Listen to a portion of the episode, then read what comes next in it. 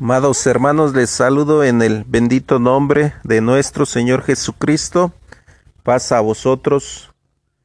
Hoy tenemos este un tema eh, diferente de los que veníamos exponiendo acerca de la estructura de la Biblia. Por ahí falta una parte. Eh, lo dejaremos pendiente en unos meses, la, un mes más o menos. Trataremos de subirla si Dios lo permite. Eh, hoy estaremos cambiando la temática, este uno de los temas que también ha llamado mi atención y que espero sea de bendición también para los que escuchan este que es titulado A imagen de Dios. Es con el que iniciaremos, haremos posiblemente dos o tres partes para que no se haga muy tedioso el escucharlo, mis hermanos. Eh, dediquen este pequeño tiempo no es mala inversión. El tiempo que le dediquemos a nuestro Dios siempre será remunerado, no en cosas materiales, será remunerado en tranquilidad, en amor y en paciencia, en muchos de esos dones que Dios nos promete. Pues los dejo, hermanos, con este hermoso tema a imagen de Dios. Y dijo Dios, hagamos al hombre a nuestra imagen, conforme a nuestra semejanza, y señoree en los peces de la mar, y en las aves de los cielos, y en las bestias, y en toda la tierra, y en todo animal que anda arrastrando sobre la tierra. Génesis capítulo 1 versículo 26. Pues es de asombrarse que ya somos en el mundo casi o más de siete mil millones de habitantes Solo cuatro razas, pero todos diferentes en facciones. Unos blancos, otros negros, unos amarillos, otros morenos, unos altos, otros bajitos, unos cojos, otros con ojos azules, otros con ojos negros o con ojos cafés, unos con boca grande, otros con boca mediana, otros con boca pequeña, unos con nariz recta, con nariz respingada, pero todos somos diferentes en facciones, aún entre los gemelos algún detalle hay de diferencia. Es maravilloso todo ello, hermanos, es una perfecta variedad la que en el mundo hay. Pero ¿a qué viene esta aparente y simple comentario? Pues muy sencillo, para hacer esta reflexión ¿Quién de, de todos los humanos se parece a Dios, podríamos decir, con el texto que hemos leído en Génesis 1.26? Porque desafortunadamente nos hemos ido a lo literal y queremos comprender la imagen o la silueta del Creador, algo que parece o es imposible para nosotros y pudiéramos hasta profanar su nombre en tan solo pensar que tiene una silueta.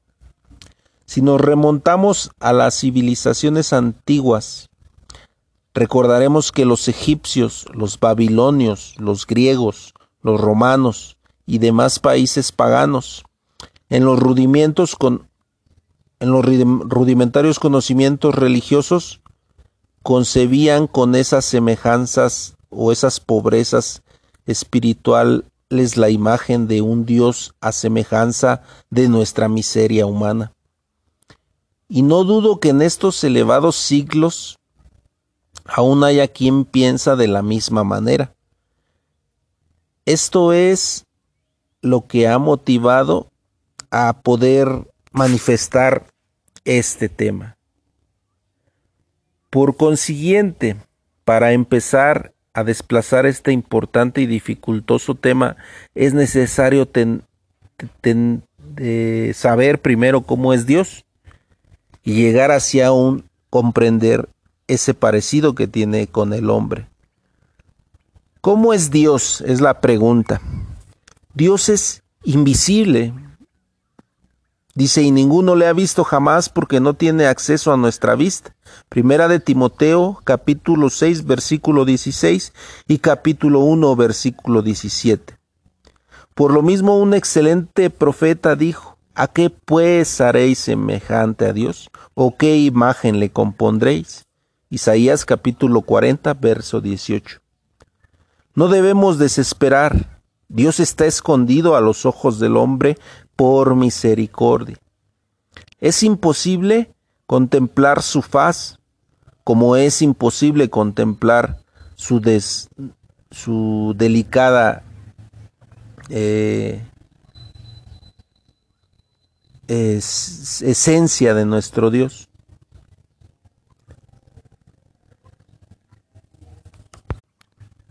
Es como contemplar o querer contemplar desnuda una delicada cápsula de cobalto, pues moriría el hombre.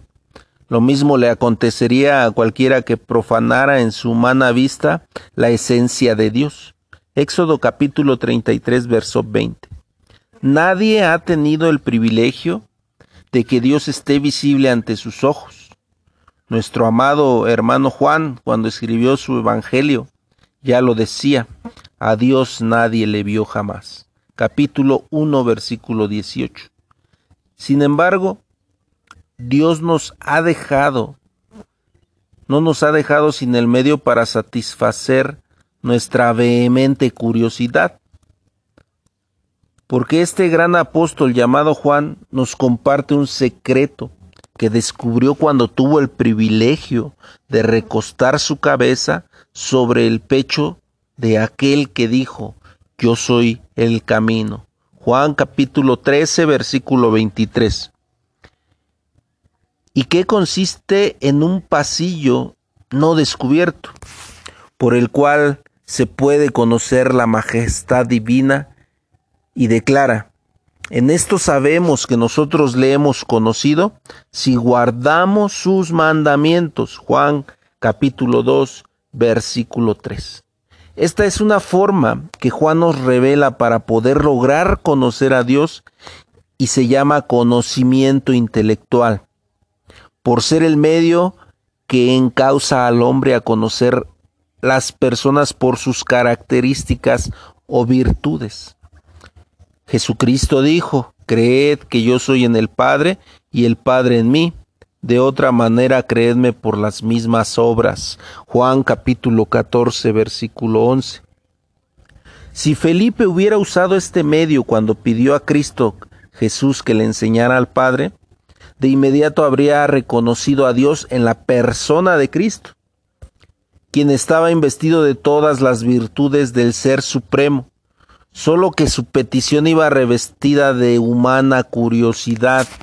No era algo espiritual, no era una satisfacción personal, sino una curiosidad ahondada por las pabullantes eh, malas interpretaciones del ser humano.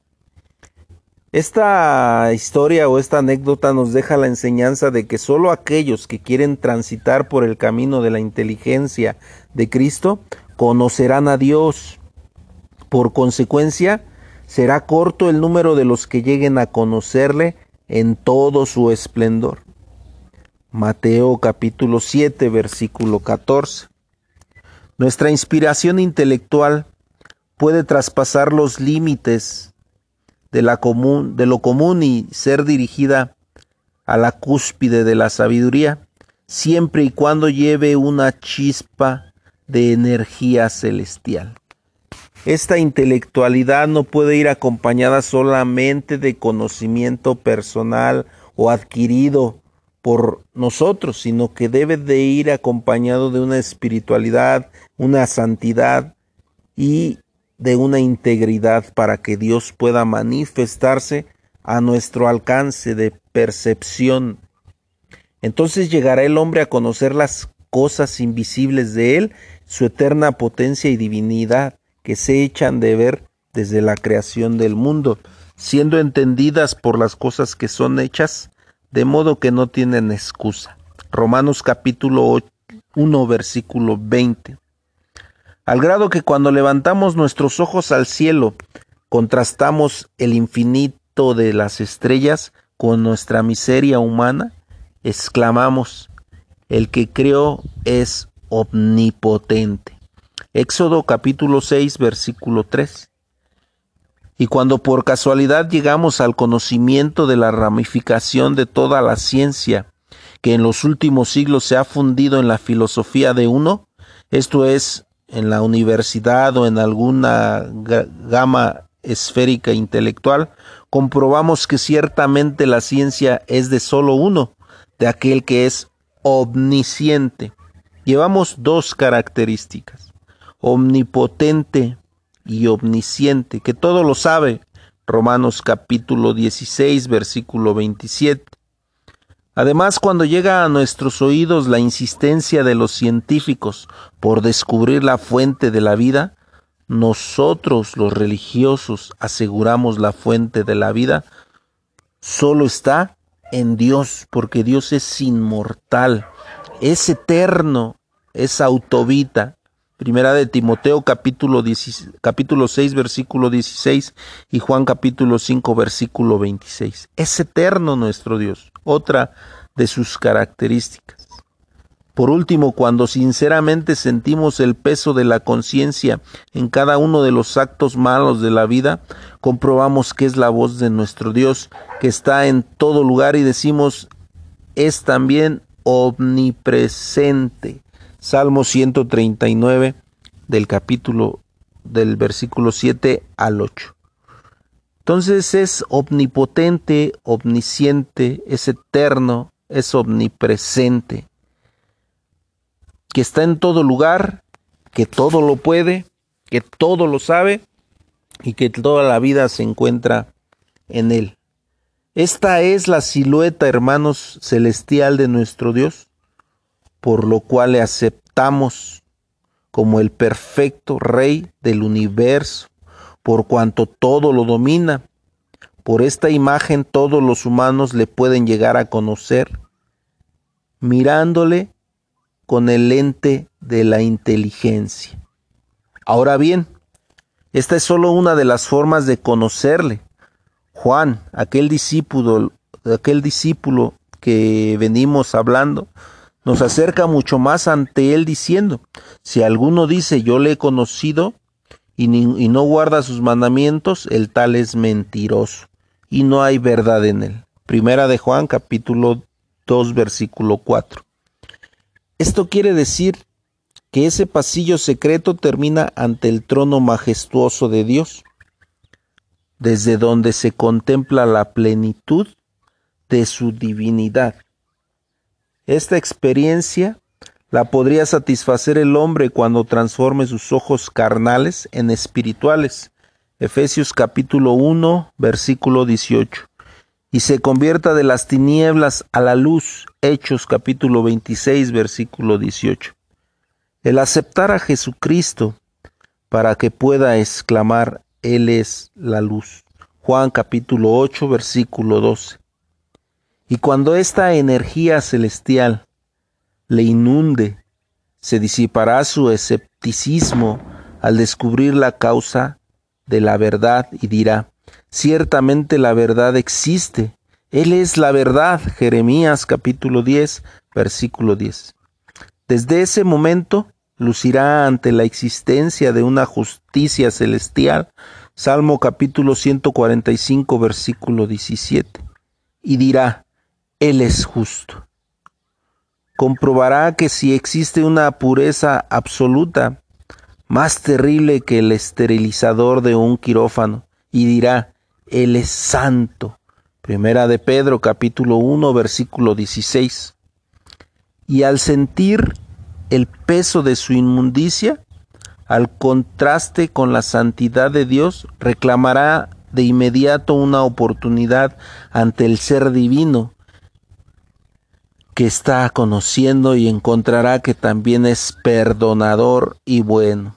Salmo 86, versículo 5 y Mateo capítulo 19, versículo 17. Al grado que cuando lo libre de aquella zozobra de juicio y del terrible verdugo de la conciencia gritará de alegría, en su corazón es misericordioso y clemente. Salmo capítulo 103, versículo 8. Desde ese momento empezará a deslizar sus ojos ante las líneas de la Sagrada Biblia y sabrá que él, como Juan, verá y palpará la majestad del Dios del cielo cuando recuesta su cabeza en el corazón de Jesucristo, al aceptar los mandamientos de Dios y voceando este hombre a los cuatro vientos, se oirá como un eco. Dios es amor. Primera de Juan capítulo 4 versículo 8. Esta es la sagrada imagen que conocemos de nuestro Dios, que consiste en la perfecta coordinación de sus virtudes. Conforme a esto fue creado el hombre. Esta es la primera parte, mis amados hermanos, de la imagen o a imagen de Dios. Estas características que hemos manifestado, a las que nuestra limitada vista o nuestra limitada sabiduría e inteligencia solamente pudiera eh, contemplar de una manera muy sencilla, pero que al estudiar las escrituras y al ir pidiendo a nuestro Dios sabiduría de Él, podremos ir comprendiendo su esencia, su silueta de omnipotencia, de omnipresencia, de eternidad, de santidad, de amor, de perdón, de todas esas cualidades que nos habla la Escritura, podremos llegar a comprender por qué Dios no se manifiesta de otra manera con nosotros, sino, del, sino que se manifiesta en la manera correcta para que nosotros podamos encontrarle y verle de una manera espiritual. Continuaremos con una segunda parte. Que Dios les bendiga, mis amados hermanos. Espero puedan escuchar todo este podcast, puedan eh, oírlo una o dos veces. Por eso los hago cortos para que puedan oírlo una o dos veces. A veces en la primera vez no se alcanza a percibir el mensaje. Y que sea para bendición y para honra y gloria de Dios. Paz a vosotros.